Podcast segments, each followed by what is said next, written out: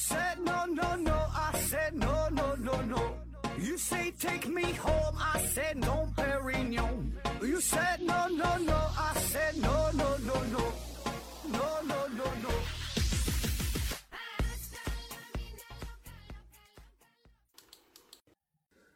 拼命探索不求果，欢迎您收听思考盒子。本节目由喜马拉雅平台独家播出啊！刚刚过完中秋节，今天呢又是国庆节啊，先问候大家一声节日快乐啊！大过节的，咱也没有什么礼物送给大家伙儿啊，于是呢，我决定，呃，把这期节目啊免费开放一下啊，免费送给大家伙儿收听啊，这就相当于给每个人发八块钱呗，是吧？一人发八块钱的红包啊，那咱十三万多的粉丝儿，可相当于发了一百多万的红包啊，这可是是吧？古语儿讲哈，来而不往非礼也啊，大伙儿自己看着办啊。我的银行卡卡号呢是六二二二啊，后边随便啊。那这一期呢，咱们聊聊与逻辑学有关的问题啊，但是呢，咱们不聊逻辑学本身啊，不讲逻辑学具体的这个事儿啊，咱说一说为啥上学的时候咱们没有开设过逻辑学这门课程，是吧？大伙儿回忆一下，确实啊，好像似乎真的就没有这种系统的、规范的、专门的去学过。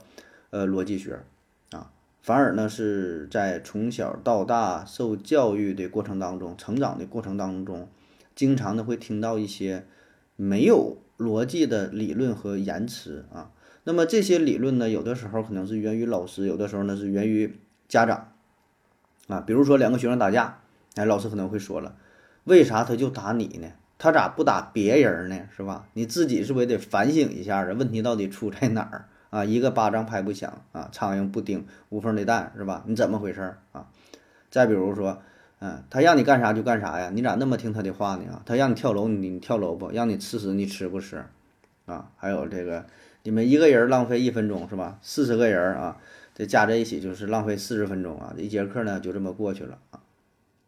当然，我们也很清楚，就是很多时候这种表达呀，它只是一种情感的抒发，并不是代表。真实的立场啊，但是呢，我们从小到大呢，这些语句儿啊，就听多了，慢慢的也就习以为常啊，也就懒得去过多的思考，呃，甚至会默默的去接受啊，进而呢，也觉得这这么说，哎，好像真就挺有道理啊，因为那阵上学的时候年龄也比较小吧，啊，也不敢去反驳，嗯，等到工作之后呢。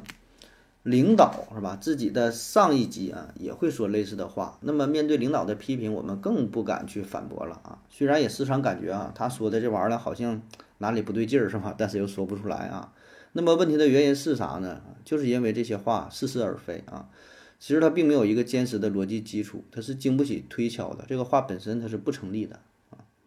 所以问题就来了哈，为什么咱们就不在这九年义务教育当中加上逻辑学这门课程呢？对吧？逻辑学这么重要啊，咱咋咋就不学呢？咱可以说，逻辑学它是，呃，其他所有学科的一个理论基础啊，就是咱们每天你的各种行为啊，你做出的各种判断，所有的选择，其实都离离不开这个逻辑推理啊。任何一个社会，不管它处于什么时代。哪怕是原始时代，哪怕是奴隶社会啊，封建社会、资本主义社会、社会主义社会等等啊，也都需要逻辑啊。然后咱们每一个人，不管你从事什么行业，你是干啥的，不管你是工作上的事儿、生活上的事儿啊，你的这种选择也都需要进行逻辑推理和判断啊。那话说，早在一九七四年，联合国教科文组织在做基础学科划分的时候，这逻辑学呢就被排在第二位。啊，排第一的是数学哈，这当然是更基础了啊。但是呢，从上世纪九十年代开始，我国的教育啊，不仅呢在中学阶段不再教授逻辑学啊，甚至在大学阶段也在逐渐的，呃，删除啊，弱化逻辑学的内容。就是原来很多大学呀，它都开设逻辑学这门课，而且是必修课，呃，它慢慢的就变成了选修，对吧？那大学当中的选修课，大伙儿都明白是吧？基本也就是那么回事儿。也就是说，原来咱还有一些逻辑学的相关的教学内容，但是后来呢，越来越少，越来越少啊，最后就基本就整没了。那么现代社会之上，我能够想得到的与咱们逻辑学专门的这个教育啊、学习呀相关的内容哈，就我能想到的哈，无非呢，也就是咱们考公务员的时候，啊，有这么一个项目啊，叫做行政职业能力测试啊，就这个行测是吧？呃，很多朋友考过公务员能多少了解一些啊。这行测又细分为五个方面：常识判断、言语理解与表达、数量关系、推理判断、资料分析。那么这些科目呢，基本就是涵盖了一些呃逻辑能力的考核哈，特别是这里边的这个判断推理的问题啊，它会让考生进行。一些分析呀、推理呀，涉及到一些图形啊、词语的概念呐、事物的关系啊、文字的理解呀，呃，一些什么组合呀、比较啊、演绎呀、归纳呀、各种推理呀、类类比呀等等，是吧？充分条件、必要条件、假言命题、选言命题啊，很多朋友都复习过哈，一说这事儿都能懂，是吧？还有一些找什么数字的规律哈，落这个图形的规律，下一个图是什么啊？等等啊，一说能明白啊。那即使没考过公务员的朋友，多少也可能会听说过啊。其实咱说这些题啊，它考察的内容并不是特别难啊，基本就是都是挺基础的这些逻辑学的相关内容啊。换句话说，我觉得如果咱真要开设逻辑学的话，我觉得就咱就是考公务员考的这些题，基本也就是相当于小学三四年级的水平啊，起码不会超过五年级啊。但是确实对于某一部分人来说吧，学习起来还是比较。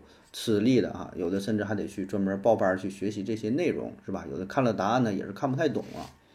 那为什么会这样啊？我觉得一个根本原因就是因为咱从小到大没学习过，没接触过啊，就是你没有系统的学习，你不了解这个东西，你根本 get 不到这个学科的重点是啥。就咱平时在做出很多判断的时候，是出于一种本能啊，出于一种感性啊，并不是理性啊。就比如说，咱都知道哈，这个太阳每天升起来，它跟这个大公鸡叫和不叫没有什么关系，并不是因为公鸡一叫，太阳才升起的，对吧？这个咱都能理解啊。那么问你了，说这个公鸡打鸣和太阳升起，它俩之间是什么关系？A 因果关系，B 相关关系，C 先后关系，D 同一关系，是吧？这么一问，好像有点搞不清楚了啊。那么这个还算是简单的哈，咱大概通过自己的一些思考和一些常识，能勉强做出一个判断。但是再给你换一个难点儿的，咱说在第二次世界大战结束之后，美国的 GDP 总量逐渐超过了欧洲的 GP GDP 总量，对吧？美国越来越强大了，是吧？GDP 超过欧洲了啊。那么美国的科技水平呢，也是逐渐超过了欧洲。那么问题来了，这个经济总量和科技水平之间，它俩是什么关系？因果关系、相关关系、先后关系、同一关系，是吧？这真就不太好回答。哎那咱说了这么半天是吧？逻辑学这么重要哈，为啥学校不开设这门学科？咋就不教咱们呢？啊，我问了一下文心一言哈，他呢是给出了这么几条解释哈。第一条呢，他说教育体系的限制，他说许多学校的教育计划已经规定了一些必修的课程，比如说数学、语文啊、科学等等这些啊，呃，以满足教育目标和要求，因此在课程计划中腾出时间来开设。逻辑课啊，可能会有有有些困难啊。第二条呢，他说是，呃，缺乏逻辑教师啊，说逻辑课程需要专业的教师来教授高水平的呃思维技能，但是许多学校呢可能缺乏合格的逻辑学的教师。第三个呢说是教育体系的重视，呃，说在某些教育体系当中，逻辑思维能力可能不被视为重要的教育目标啊，例如在某些文化当中，语言和文学可能更加重要啊。还有一个呢，学科难度。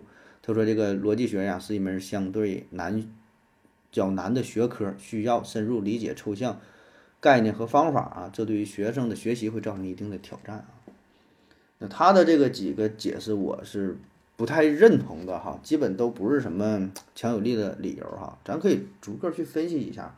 第一个，他说这个因为逻辑学比较难学，没有足够的师资力量啊，说白了就是懂逻逻辑学的人不多是吧？没有相应的老师去教啊。那这事儿我觉得就得看你怎么去说了哈。逻辑学我感觉不算难啊，甚至说是比较简单，起码要是跟数学相比的话，它是很很简单了啊，很简单。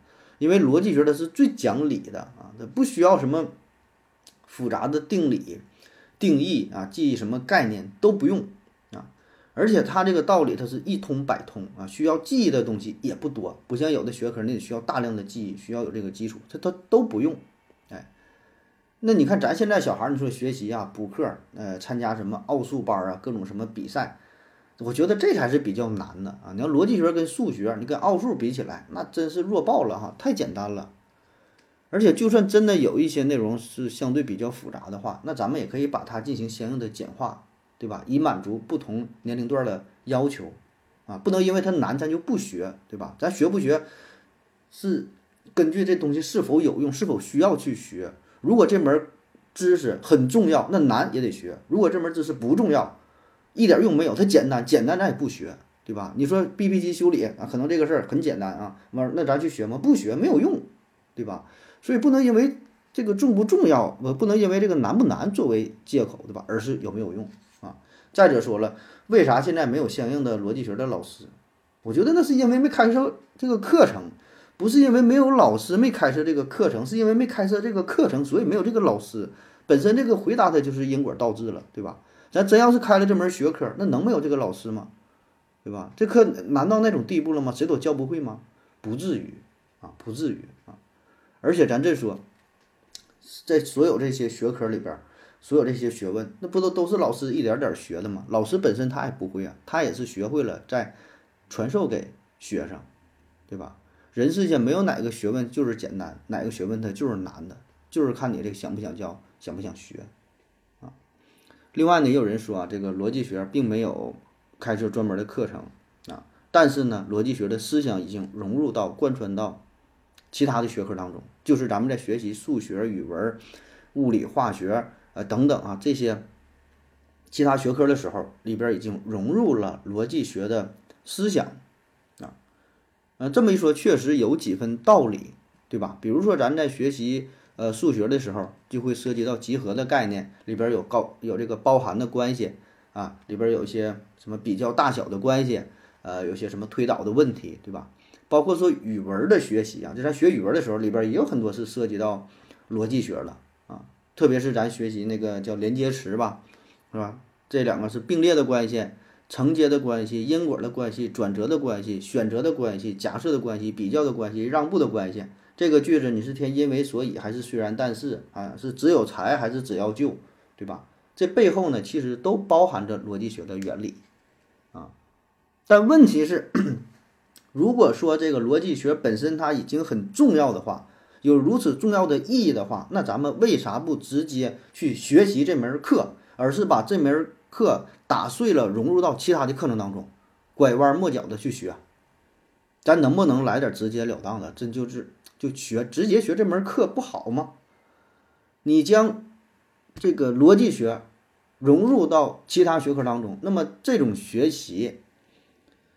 很多情况之下，我觉得就是让咱们没能产生足够的重视，没有意识到这个逻辑学本身啊，有点买椟还珠、本末倒置之嫌。而且在这种情况之下啊，我想对于个别的一些老师啊，他可能并没有深刻的理解这个教学目的啊，不知道这个学科的背后就有这个逻辑学这种深层的含义啊，他只是完成了一个教学任务。讲的没有那么深，那么如此一来的话，又怎么能够把学生教的会呢？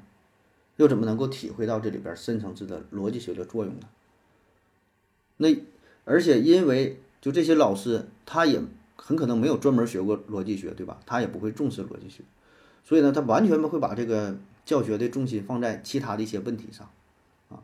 那么这样的话，就算是逻辑学已经融入到了其他学科当中，但是由于它太过隐晦啊，咱说是藏得太深了，结果就是老师和学生都没有察觉到，啊，你也起不到什么潜移默化呀、什么润物细无声的效果啊，说的挺好，但是根本他就学不会，啊，最后呢，只是学习了一些皮毛而已。那么在多年之后，一旦走出了校园，毕业了，进入社会了，连这些皮毛都忘了 啊，全都是灰飞烟灭，原封不动的还给了老师，根本也没有留下逻辑学的影子。所以，我真的感觉啊，就是咱平时啊，日常生活当中也好啊，包括说你上网聊天也好，在微信群当中哈，跟跟跟朋友聊天啊，咱们会产生很多的冲突，呃，很多的问题，很多的矛盾啊，各种各种这个吵架争论是吧？但往往啊，这种争论呢，其实真就不是三观不合啊，咱们总说是三观的问题哈，一吵架就是说这两个人三观三观不一致啊。呃，关于什么，比如说中医中药的问题，呃，转基因的问题啊，还有什么像俄乌战争啊等等吧，很多讨论是吧？这些讨论看似啊，说是三观不合，两个人的三观不同啊，看法不一样，其实真就不是，绝大多数它并不是三观的问题，也不是你知识水平的差异，不是说这人水平高，这人水平低，俩人互相瞧不起，还真就不是。绝大多数人，咱说啊，三观差不太多，知识水平呢也差不太多。真正那种特高水平的，你说是教授、专家、院士啥，也不跟你聊天了。就咱水平其实差不多。那为什么会出现这种矛盾？很大程度上就是因为逻辑学的问题。一个人掌握了逻辑学，一个人没掌握逻辑学，或者是两个人都没有这个逻辑的理论，那就很容易吵架，而且吵不明白。你就但凡能学点基础的，有点这个逻辑思维，有点这个理论的话，很多问题它就迎刃而解了，很简单啊。所以从小到大，就咱学习的这么多的课门，这个课程当中啊，我觉得按照重要性来排列的话，第一的呢，保证还是数学，对吧？然后呢，我觉得就是语文啊，这俩呢是可以说是所有学问的基础，对吧？这俩呢不会的话，你想学别的你也学不明白，是吧？你这儿都不认得，你怎么学呀，是吧？数学、语文啊，排第三，我觉得就应该是逻辑学啊。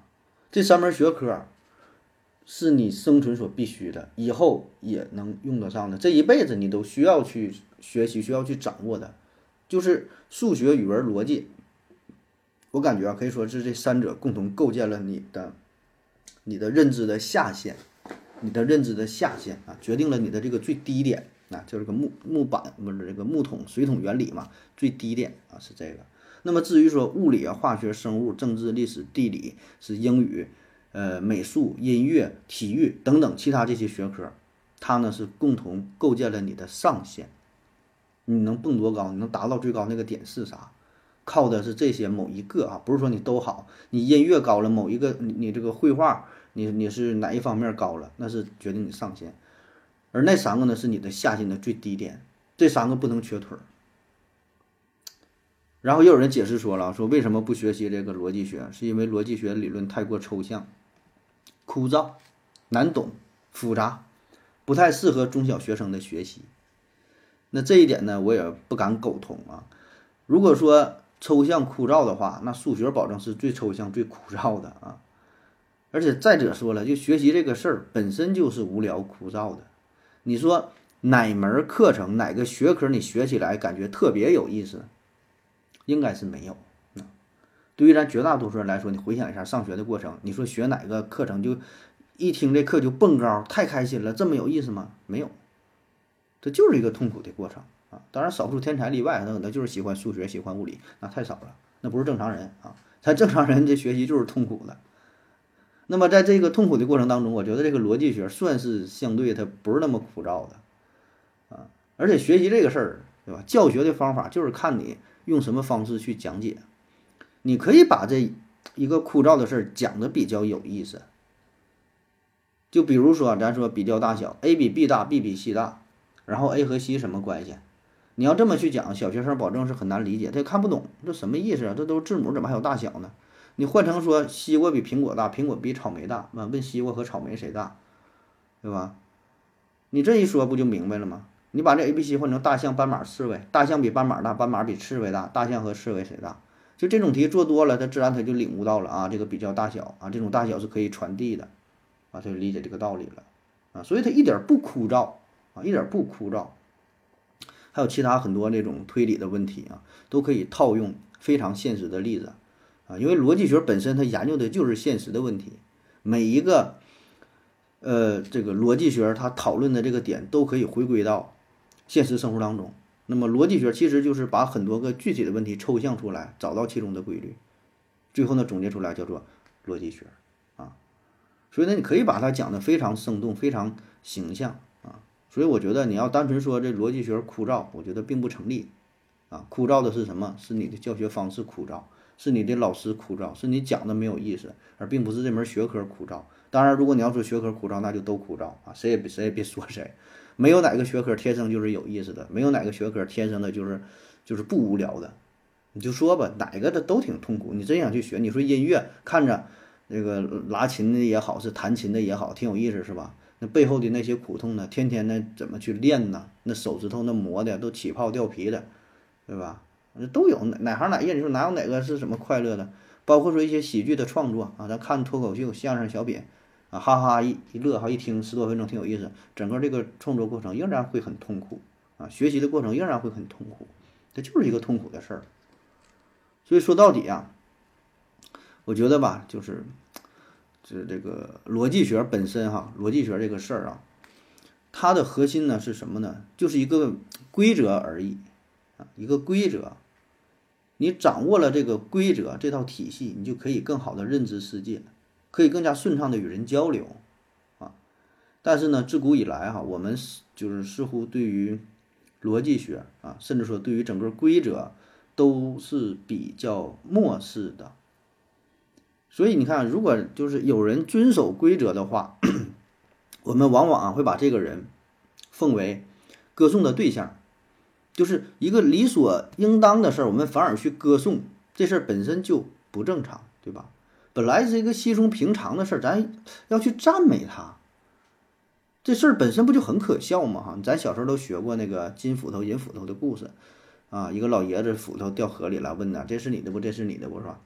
还学这个狼来了的故事啊，其实每个人做的就是自己分内的事儿啊，你这么去做就应该得到奖赏，你不这么去做就应该得到惩罚，你该干什么就应该去干什么，这是很正常的，对吧？这个规则理应如此啊。那放到现在也是啊，你演员你就应该把这个台词给记住，环卫工人你就应该早起就去打扫卫生，医生就不应该收红包。官员就不应该去贪污，就是每个人都应该做自己的事儿，就就这么简单，就是规则要求的，是吧？但恰恰呢，是一个能记住演员的、能记住台词的演员，哈，一个早起的环卫工人，一个不收红包的医生，一个不贪污的官员，反而是成为了我们这个时代需要赞美的对象。细思极恐，细思极恐啊！我觉得这个背后就是缺乏。逻辑学的表现啊，缺乏对于规则的恪守。好了，咱们休息会儿。我要跟正南去尿尿，你要不要一起去啊？我也要去。哎，风心，我要跟正南、阿呆一起去尿尿，你要不要一起去啊？好了，喝了口水回来，咱们继续聊啊。嗯，继续说这个逻辑学的事儿哈。那刚才说呀，咱们是。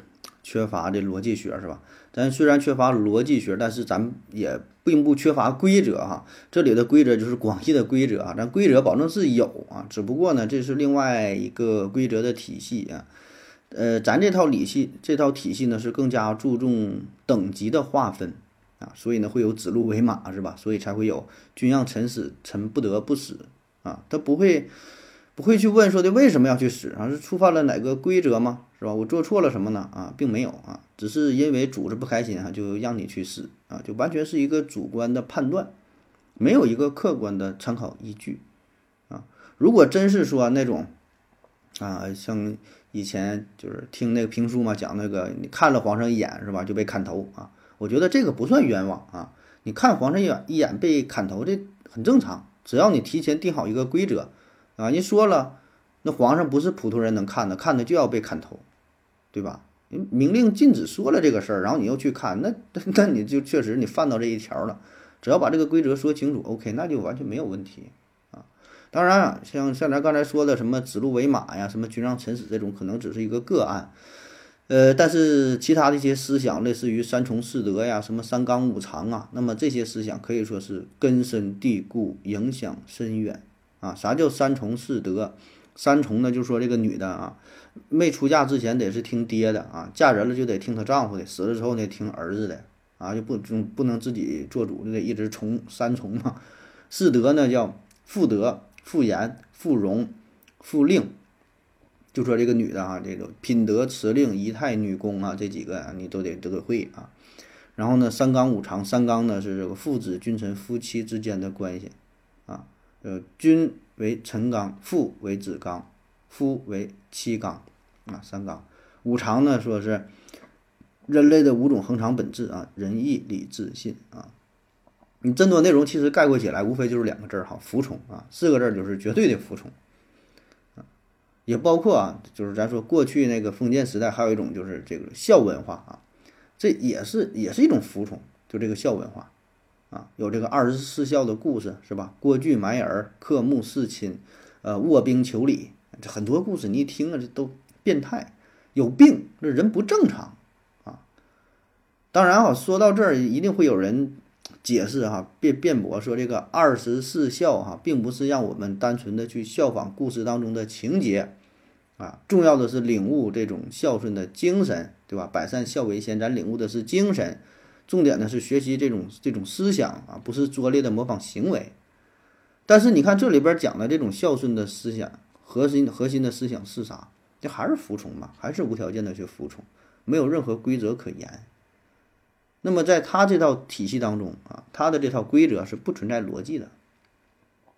那么直到现在，咱也是深受这种思想的影响啊。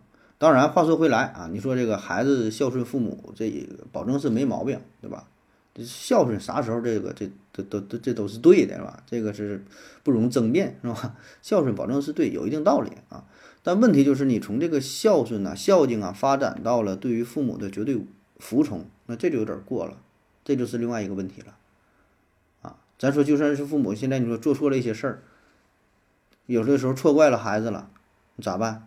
父母也很少直接向孩子道歉，顶多就是和个稀泥，打个哈哈，给孩子买点好吃的啊，这事儿也就算完事儿了。就道歉这个事儿，它只会存在于两个平等的人之间，或者是下级对上级的道歉，他不是看这个是谁占理啊。是谁讲的有道理，而是看身份。上级永远不会向下级道歉，啊，因为上级不可能错啊，上级永远是不会错的。如果上级错了，那就重新制定规则，这就是咱的传统逻辑。那我们不但要服从上级的领导啊，我们还要服从这个虚拟的神灵啊。那且不说各种的宗教信仰，这种绝对服从信仰这个真神是吧？那这种不不容置疑的哈，呃，就算很多人没有明确的宗教信仰啊，咱说在过去哈，也多半呢也会相信这叫命运啊，就说谋事在人，成事在天啊，还有什么天意不可违是吧？很多这种这种语句哈，这种说辞都是就是相信这个天命啊。就比如说啊，咱想要干什么事儿，也是以前得翻这个月份牌看这个阳黄历啊，一看今天哎这好，黄道吉日啊，宜婚娶，忌动土。啊，结婚行，结婚好日子啊，动土不行，别别挖东西啥不行啊。那为什么一婚娶啊？为啥今天这就是好日子黄道吉日就可以结婚呢？那不知道，反正上边是这么说了，告诉你可以这么去做啊。什么事儿能做，什么事儿不能做啊？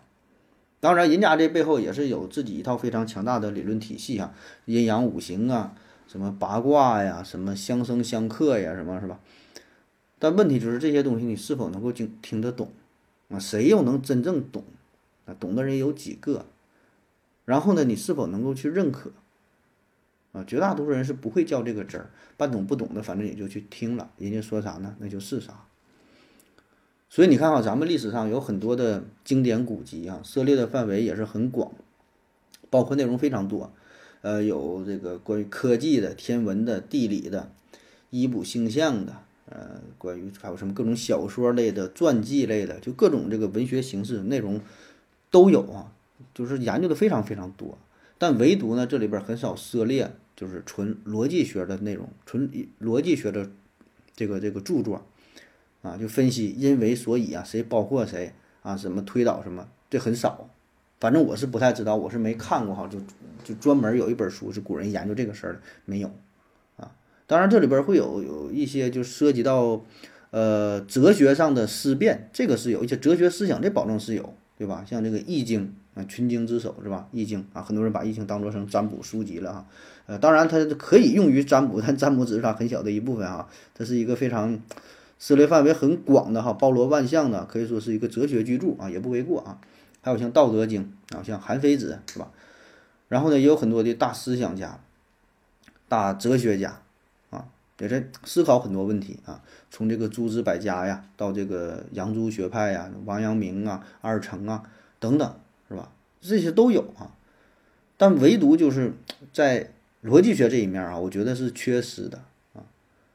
而且呢，以我个人非常浅薄的，以我非常这个这是这非常幼稚啊，这个理解来来看，就过往的那些圣贤大德们，他们研究的事儿就是都致力于一些有点太过高端的问题啊。它分这么几类啊，你看啊，一个呢就是。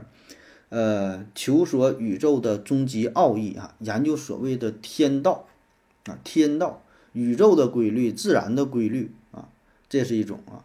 要么呢，就是把这个工作重点放在人的本质上啊，研究我们人，思考咱的人生的意义啊，这个是一大派别啊。这天人，还有呢一条路就是把这个天和人呢结合在一起。啊，人和广阔的宇宙相结合，达到叫什么天人合一的状态。人要顺顺应自然啊，达到这种和谐相生。那么这一大类哈，研究天与人的这一大类啊，我把它概括为这叫研究上层的学问啊。代表人物像有老子啊，像王阳明啊，这叫上层学问。那么中间这一层学问研究的是啥呢？治世之学，治世啊，治是治疗的治，世呢世界的世，治世之学。研究的是什么纵横捭阖之术啊，治国齐家之法，代表人物像孔子啊、孙子啊，这孙武啊、鬼谷子啊，像诸葛亮啊，是吧？这很有学问，治理国家的，干这些大事儿啊。下层的学问是什么呢？市井之学问，官场之学问，研究的是什么驭人之术啊，工于心计，擅长权术，就是玩人的，研究你小心思的啊。用咱现在话说，就有点这个社交，哎。研究这玩意儿的，啊，代表人物有谁呢？呃，像曾国藩呐，像韩非子，啊，还有很多啊，像曹操吧，等等吧，啊，这很多人啊。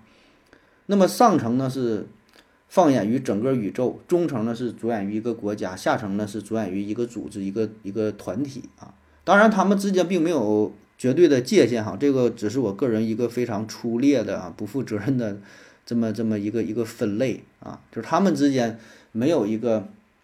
明确的界限，说谁就是研究啥的。这里边很多人他涉猎的范围也是很广啊，而且这里说的上中下层也不代表他们的等级高低，说就谁比谁牛逼，谁比谁厉害，完全不是啊。就是本身这些大咖的水平，咱也很难去比较啊。这里说了这么去分，只是因为他们把自己的工作重点放在什么地方，他研究的领域是什么，而不是他本身水平的高低啊。那介绍了这么多之后哈，我们就会发现啊，这些学问当中，它是没有逻辑学的，或者说不需要逻辑学啊，没有逻辑学的容身之处。你你说把这逻辑学放在哪吧？研究天道的轮回，那是啥？道可道非常道，是吧？这都是人力无法去窥及全貌的，只能是用心去体会、去感悟啊，这种。所谓的什么因果关系呀？咱也说这个叫什么天道轮天道好轮回，苍天饶过谁？不是不报，时候未到，是吧？但是他这种因果关系和我们现在说的逻辑学的因果关系，它并不是一回事儿，并没有那么直截了当的，对吧？你要说这种有因果报应，那还有什么铺桥修路、瞎眼什么杀人放火耳朵呢？那咋说咋有理。很多时候就是信则有，不信则无，并不是严格的因果关系、逻辑关系，啊，这是天道。那么至于忠诚的治国齐家这一层面，我们主张的是什么呢？这叫啥？暴力啊与恩德啊，或者叫恩威并施。如果说谁他敢不服从你，我们首先想到就是用武力去解决问题，是吧？去战胜你，去消灭你。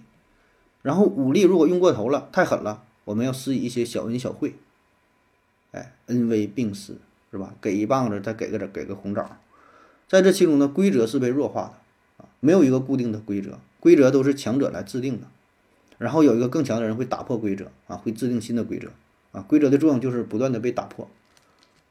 而至于说市井文化啊这一层面，那就更不会有人跟你讲逻辑学了，对吧？这事一想都想明白，谁讲逻辑啊，是吧？讲的是什么人情啊？无论是放在过去还是现在，啊，过去叫官场上，是吧？现在什么各种社交场合，啊，如果你给人讲逻辑学，十有八九会被人当做疯子，当做傻子，这是有有有病啊，有病是吧？总之，我觉得逻辑学吧，就是它是是一个很重要的手段，是一个强有力的工具，但我们一直都缺乏这个工具。就是逻辑学，它并不是，它不是说呃知识本身，它也不会产生新的知识啊。可以说，基本的逻辑学的内容并不多。早在可能两千年前哈，已经被很多的大哲哲学家、大思想家研究的差不太多了。啊，这些内容放在现在呢，它也不过时啊，也没有什么新增添的东西，核心思想呢也没有太多的改变，道理呢也并不复杂，说来说去呢，无非就是这么点事儿啊。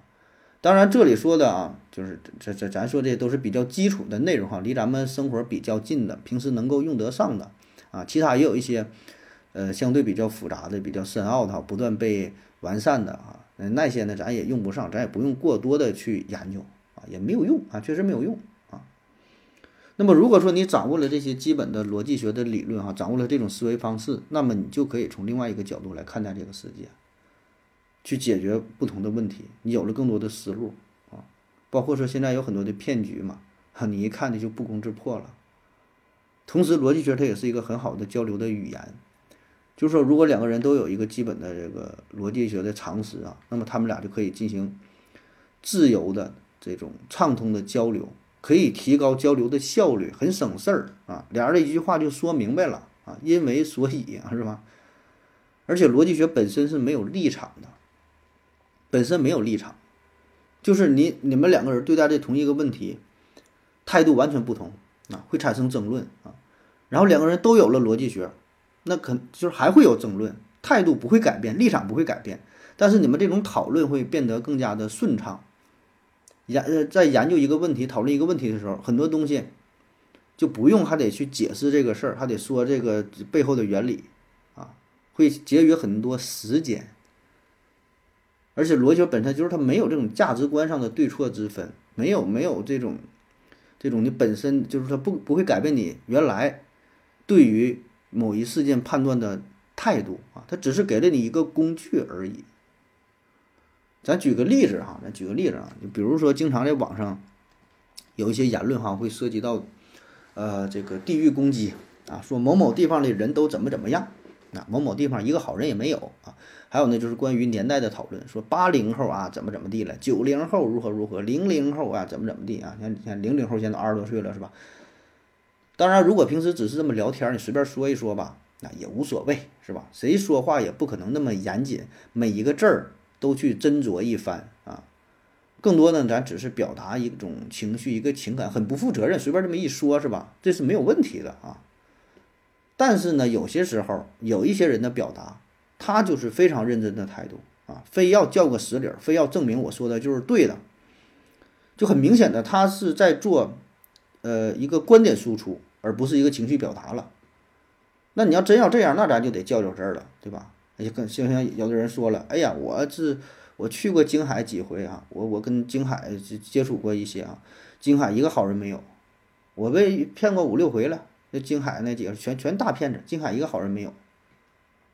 那如果真要你就持有这种态度，因为你接触了五六个京海人都是骗子，推导出整个京海人都是骗子的话，那这就是一个非常基础的逻辑学的这种这个这个理论这个问题嘛，就归纳法嘛，对吧？归纳法啊，包括。呃，完全归纳和不完全归纳，对吧？那啥叫完全归纳？就是你把一个一一个这个集合当中的所有要素都去调查一遍啊。你们班二十个人啊，这一次考试考完试之后，一看大伙的分儿，最低分八十五分，最高分九十五分，然后你得出一个结论，咱们班的成绩都在八十分以上，对吧？或者一个箱子里边有十个球，你把这十个球倒出来一看，都是红色的球，然后你得出结论，箱子里的这个球都是红色的球啊，就是你都考察了，这就叫完全归纳。如果是不完全归纳啊，告诉你箱子里边有十个球，你拿出一个是红的扔在外边，又拿一个还是红的，又拿一个还是红的，你拿出了五六个球都是红的，然后推导出这箱子里应该都是红色的球，那保证就不对呀，那兴许有别的颜色的球呢，是吧？不完全归纳就是咱日常生活当中绝大多数都是不完全归纳啊。有个典型的例子，这个黑天鹅啊，原来咱说。这天鹅都是白的，中国看到天鹅白的，美国看到天鹅白的，日本看到天鹅白的，加拿大呀、德国呀、这个意大利呀、这法国、芬兰、尼日利亚、印度尼西亚，逮哪看哪的这个天鹅都是白的。然后咱们推导出，那这个世界上的天鹅应该都是白的，对吧？不安全归纳，嗯，而且确实咱没法去一一调查世界上所有的天鹅，这个工作量是难以完成的。所以咱很多时候这种判断都是不安全归纳，大致推测一下，觉得这个应该应该差不多啊。特别是在科学上、数学上，这种方式也很常用啊。咱研究说金子受热之后它会膨胀，银子受热之后会膨胀，铁受热之后膨胀，铜受热之后膨胀啊。你看这么多的金属受热之后都膨胀，然后咱们得出一个结论啊，金属受热之后就会膨胀。你说对不对？不知道，但咱觉得这很可能是对的，是吧？因为金属多了去了，咱也不可能说都去做实验啊，大致推导出有这么一个因果关系啊。数学当中也是如此啊，这像这个哥德巴赫猜想，很多数学猜想都是从这个归纳推导出来的啊。哥德巴赫猜想说，任何一个大于二的偶数都可以写成两个素数之和啊。你看八八大于二啊，可以写成啥？三加五，十等于三加七，十五等于五加七，十八等于七加十一。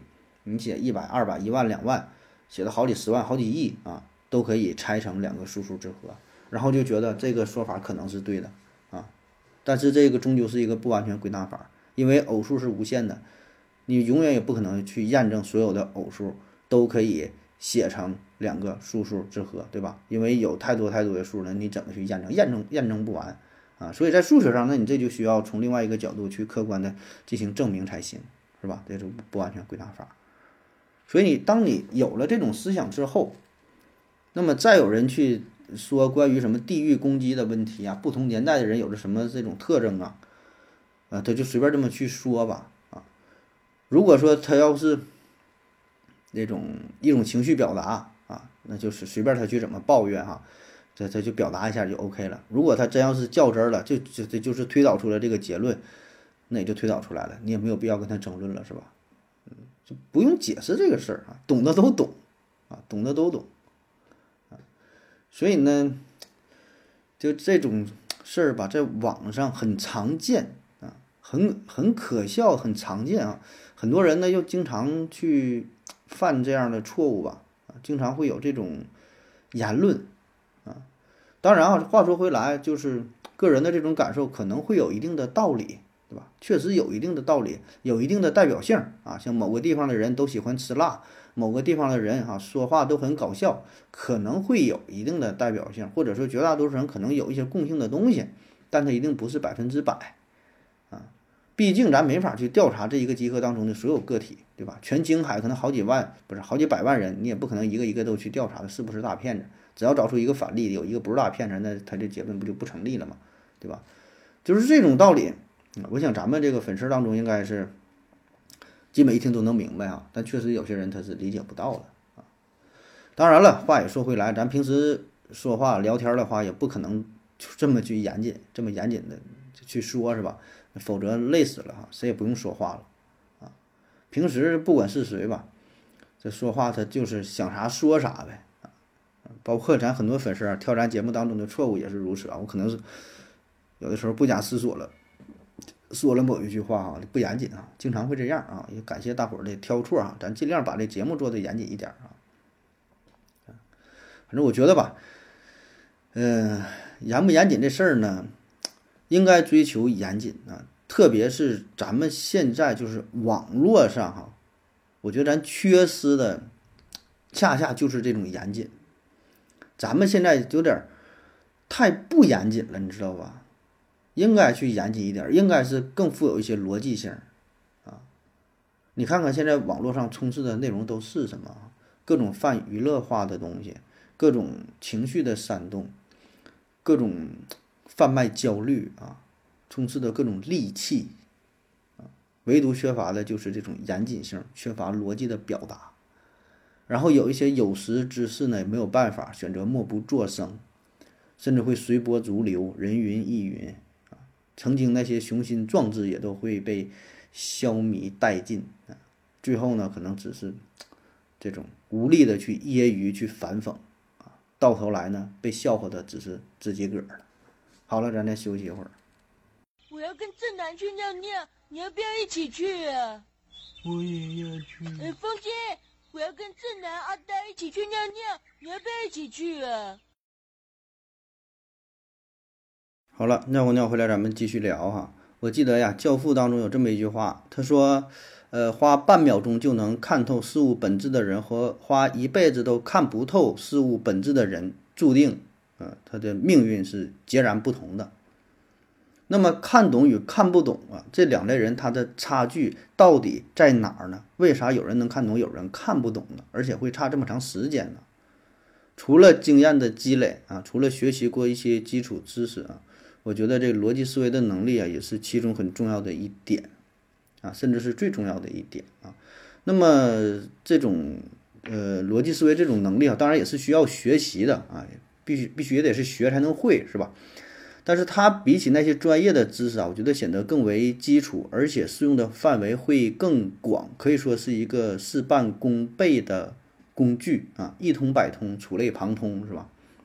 咱往小了说哈，如果说你有了一定的这种逻辑思维的能力，那么在你学习的时候，你学习各个学科你都用得上啊，你学的就会比别人更快。你包括说你吵架的时候，你吵赢的几率都更大啊。啊，当然这招也别轻易用哈，特别是跟你女朋友吵架，就千万别跟她讲逻辑了，别跟她讲道理了，是吧？如果是你跟外人吵吵架的时候，可以适当使用啊。那再往大了说，如果你有这种逻辑思维的能力，那可以让你的内心变得更加坚定啊，做出判判断呢也会更加的准确啊。就是对任何一种事物都会保持着一种这叫批判性的思维啊，而不是很容易就被洗脑了。就被割韭菜了啊！不管啥事，别人一说就信了啊！因为现在有很多的这种信息嘛，就太多了，鱼龙混杂哈，比较难以分辨但是你掌握了一个核心的这种思维的能力哈，有了最基本的这逻辑上的判断，那很多问题啊不攻自破啊。它这个矛盾它是很明显的，就是一些自自相矛盾的话，你稍微一想就会发现这里边的是假的，它有明显的漏洞啊。但没办法，就还是有很多人，呃，比较容易上当受骗啊。然后呢，咱再说一个段子啊，有个段子说这个男人呐，说花心呐、出轨呀、交很多女朋友啊，虽然呢也是被人唾弃哈，但是在某些男人的观念当中哈，觉得这样的男人很厉害，这种海王是吧，很有本事。可能这人呢长得不帅啊，也没有钱，但是就是在情场上非常好使啊。甚至可以同时交好几个女朋友啊，时间管理能力也很强大。但反过来说呢，如果一个女人啊，她交了很多的男朋友，睡过很多男人的话，似乎呢，这就不是什么值得骄傲的事儿啊。反而呢，这个女人会被多数人所唾弃啊，觉得这个女人不咋地啊。那你看看，为什么是同样的事儿，对待男生和女生的态度就不一样呢？然后有人就就解释了啊，说呀，这就像是钥匙和锁头的关系。啊，男人呢就像是一把钥匙哈，一个钥匙你能打开很多个锁头。那通常呢我们会说这个钥匙很厉害，管这种钥匙叫做万能钥匙，很牛逼，是吧？但如果说一个锁头它可以被很多个钥匙打开的话，那并不能证明这个锁头有多么厉害，反而呢是觉得这个锁头吧，它可能有一些问题，是吧？谁都能打开，这是一把破锁头。那么看完这个段子之后啊，你可能会会心一笑，是吧？但实际你真的要是就较真儿起来。那这里边呢，就是犯了一个非常基础的逻辑学上的问题啊，这叫做荒唐类比啊，荒唐类比，就是把这男人和女人类比成钥匙和锁头的关系。其实这俩事儿本身并没有什么直接的联系啊。这种段子在网上非常非常多啊。最开始看了之后，你可能就是觉得挺搞笑的嘛，但是看多了吧，可能真的就有一部分人觉得这东西好像是有一定道理哈，啊，真有这种因果关系啊。而且再往大了说，就是咱看一些中国的古代的一些经典古籍啊，一些论著啊，这种比喻呢也很常见啊。那举个例子，比如说“上善若水”啊，说把这个好的人性啊比作成水，“上善若水”啊，水善利万物而不争啊，处众人之所恶，故几于道。居善地，心善渊，语善人，言善信，正善治。事善能动善时，夫为不争，故无尤。啊，说做人呐，这个最高的境界、最高的品性啊，像水一样。水有什么特点？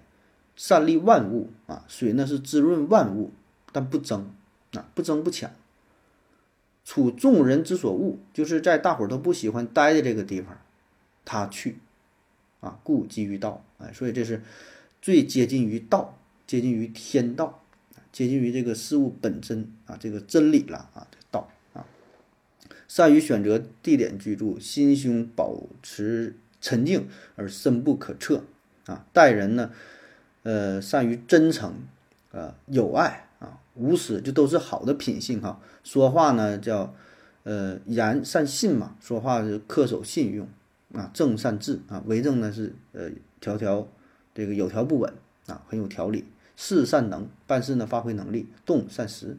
啊，行动的时候善于把握时机啊，说这是水啊，夫为不争故无忧啊，正是因为他与世无争，所以他才不会这个招惹怨恨啊。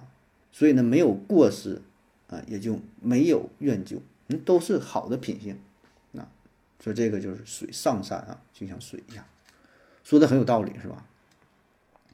但问题是呢，咱还有一句话叫“人往高处走，水往低处流”，是吧？你要从这个角度来看，水它也不是什么好的品性，它一直往下边走。所以你看这个话不就跟前面讲的这个男人、女人锁头钥匙它一样吗？荒唐类比，错误的类比。啊，咱还有一句话叫“天天无二日啊，国无二主”，说天上不能有两个太阳，一个国家不能有两个主人。你说这俩事儿之间有什么因果关系？没有什么联系，是吧？只不过就是皇上为了证明自己的身份嘛，自己很高贵，把自己比喻成了太阳，独一无二啊。那实际上你说太阳有多少个？无数个，整个银河系当中，你说有多少个太阳？就是恒星嘛，多少个星星多了去了。你网上一看，那些星星不都是恒星吗？不都太阳吗？就这种类似的说法很多，都是这非常荒谬的推理。还有什么儿不嫌母丑，狗不嫌家贫？你说这两个事儿有什么因果关系吗？也没有。还有说把君子比喻成兰花，君子比喻成玉器，啊，人善被人欺，马善被人骑。就是咱们特别喜欢这种类比，啊，如果还能押韵，那就更好了。那就会被人认为是一种真理啊，说的太有道理了啊。当然，话说回来哈，如果说这种类比啊，只是当做一种文学上的修辞手法，那没有任何问题，是吧？但是说你想以此来说明某一道理的话，你想把它当做是一个强有力的佐证论据的话，那么这种类比，我觉得就毫无意义了，很牵强，没有说服力。但是呢，我们在翻看古代。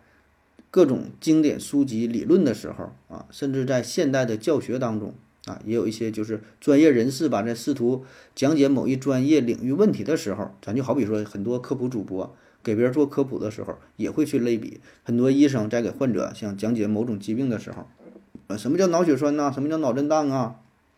什么叫脾破裂呀？给讲这个问题，怎么能让你理解？就利用类比啊。当然，这确实很多时候没有办法，你不类比他讲不清楚。你没有这个基础的理论知识，你也听不懂，只能用类比吧，给你举一个相似的例子，让你大概理解这个事儿是什么个道理，怎么个怎么个原因，是吧？只能用这些浅显易懂的事物啊进行类比。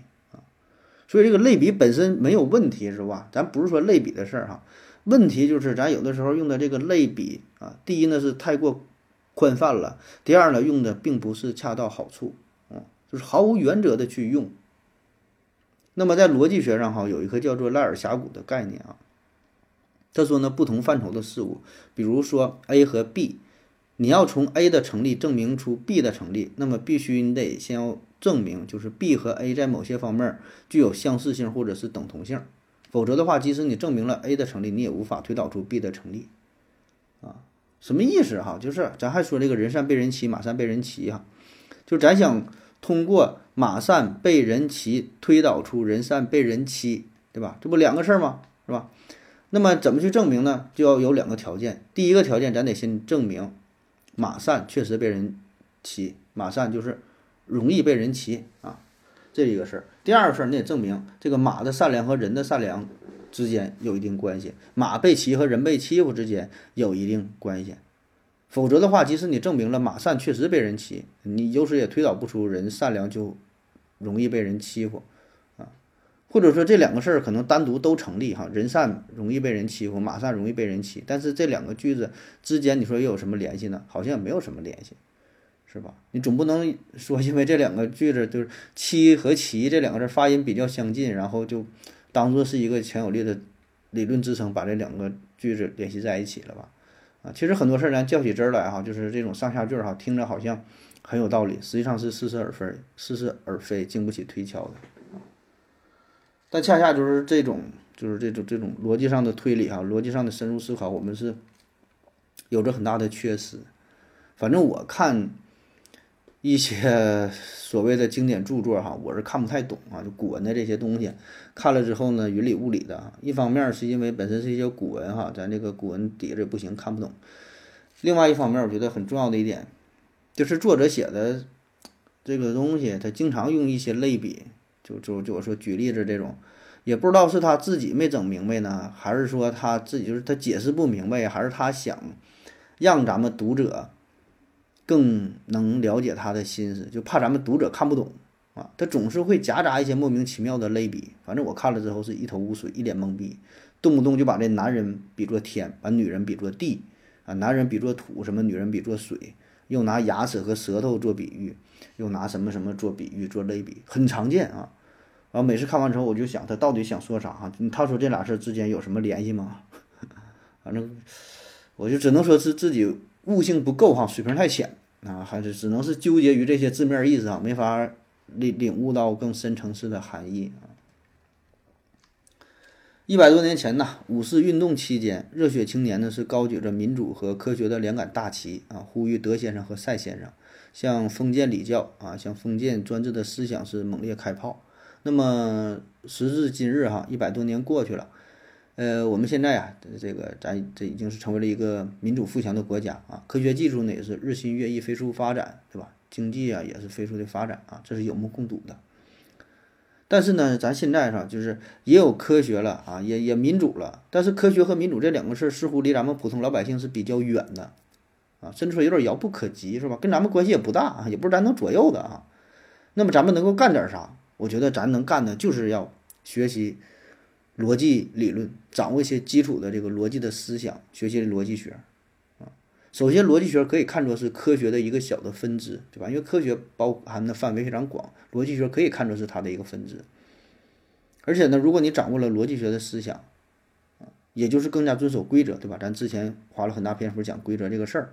而对于这种就是规则的坚守，那它又是民主的一部分。什么叫做民主？啊，民主啊，就广大人民当家作主是吗？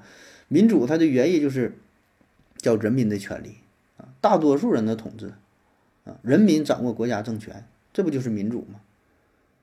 但是民主，你说民主民主，大伙儿都想做主，那到底听谁的呀？这么多人民，你是人民，我也是人民，那听谁的？怎么办？这里边就需要规则，所以这个背后还是有规则，还是有逻辑的啊，并不是靠某一个人的意志，不是靠一个团体的意愿。是吧？这个是与前面说的那个等级和统治的这个问题联系在一起了。所以你看，这个背后它都是逻辑在起起着作用啊。另外呢，就是在科学史上有一个重要的议题啊，叫里约瑟之谜哈，里约瑟难题，说为什么中国古代啊对人类的科学技术这一层面这个发展做出了很大的贡献啊，有的很多发明创造，但是到了近现代啊，咱这个科学技术就落后了，工业革命呢没能出现在中国啊。简单的说，就是为什么咱中国古代很强，科技很很很行啊，到了近现代咱就落后了，咱就不行了啊。那么对于这个问题呢，已经有很多的专家学者进行研究讨论哈，也从不同的角度给出了相应的答案啊。比如说哈，这种东西方思维的差异，那说咱们呢可能缺乏一些创新的思想，呃，而且是受制于封建统治啊，呃，有的说呢就是这个东西方文化。差异，啊，文化这种这种思想是不同的。我国古代封建王朝也比较迷信重文轻技啊，重文就是文学，轻技啊，技这个指的就是这个这个技巧技术这一方面。啊，也有人说呢，我国古代是缺乏解放普通劳动者的发明思想啊，就是很多这个发明创造啊都是比较零散的，来自于民间的啊，智慧呢没法集中统一啊，它没有它不能集中。利用起来，没法进行一个有效的统一的规划，所以难以形成规模化的产业。还有的说呢，就是小农经济的影响和缺乏冒险精神啊，等等吧，很多角度啊都能呃给这个问题做一解释啊，也给咱们带来很多的反思，是吧？里约瑟难题啊。那么在所有这些答案当中呢，有一个大伙儿都比较公认的一点啊，就是咱们呢缺乏古希腊的那种科学哲学的思想，中国古代没有一个完善的逻辑思想体系。所以呢，很难产生出一套严密的理论武器，对吧？就是你得有先有一个思想，这个是做一个核心，然后才能产生相应的理论，然后才能出现相应的科学技术。爱因斯坦呢，曾经在一九五三年给他的朋友写了一封信啊，信中他有这样一句话，他说：“西方科学的发展是以两大呃，是以两个伟大的成就作为基础的，哪两个成就哈？一个呢是希腊哲学家发明的形式。”逻辑体系，一个是发现通过系统的实验可以找出因果关系，这两样东西我们都是比较缺乏的啊，就是你没有一个严密的逻辑体系，也没有想过说用科学实验的方法来发现去证明啊某两个事件之间的因果联系。而过去那些发明创造啊，所谓的这些科学技术啊，当然科学技术这是两个字儿是吧？科学是科学，技术是技术啊，这咱咱就不严格区分了，放在一起说了啊。就过去那些所谓的科学技术，咱绝大多数呢都是归结于经验技术的积累和总结啊。这种开创并不是为了开创而开创，很多就是总结前人的经验摸索出来的，进行整理。就咱更注重于什么呢？技术性的、实用性的这些发明创造，而忽略了科学本身。如果这个东西没有什么用，咱们不会花很大的精力去研究这个背后的原因。啊而一个东西如果很好用的话，咱们也不会在意哈它的背后原理是啥，只要能用就行啊，非常注重实用性，很少有人去研究这背后科学道理啊。当然也有，咱不说没有啊，只不过是比较少啊。那么在过去呢，生产力比较低的情况下，我们这种总结式的啊经验积累式的发明创造，彰显出它的实力，可以领先于西方。但是此后呢，随着生产力不断的发展，西方社会它有着逻辑体系的加持。有了更加坚实的理性的思维方式，所以能在短时间之内让他们的科学技术蓬勃发展，远远的超过了我们。而且直到今天，我觉得这种差距仍然存在哈。虽然我们国家整体的水平不断发展，势头很猛啊，但是我感觉呢，对于咱们普通民众啊，就这种逻辑学的理论啊，就是还是相对比较欠缺的吧。在关于逻辑思维培养这方面啊，仍然是任重。道远，还有很多工作要去做啊，也不知道什么时候啊，在咱们的基础教育当中能够加上逻辑学这门课。好了，以上就是今天的全部内容，感谢各位收听，谢谢大家，再见。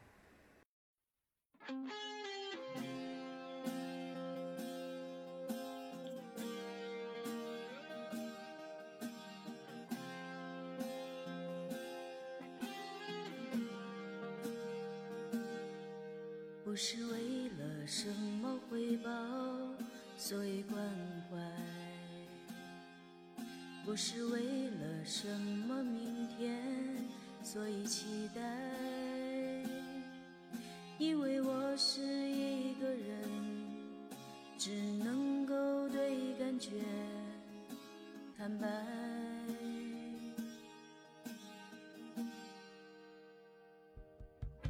只是为。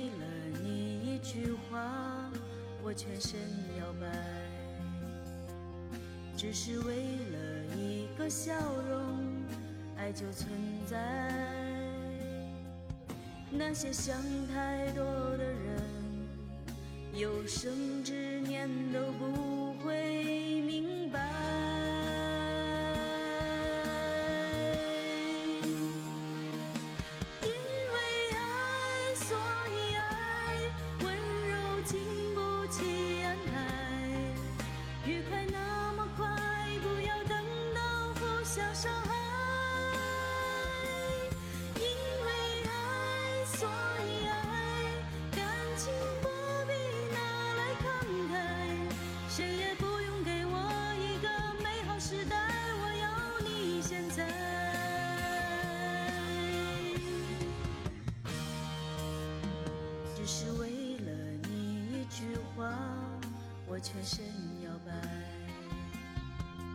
只是为了一个笑容爱就存在。那些想太多的人有生之年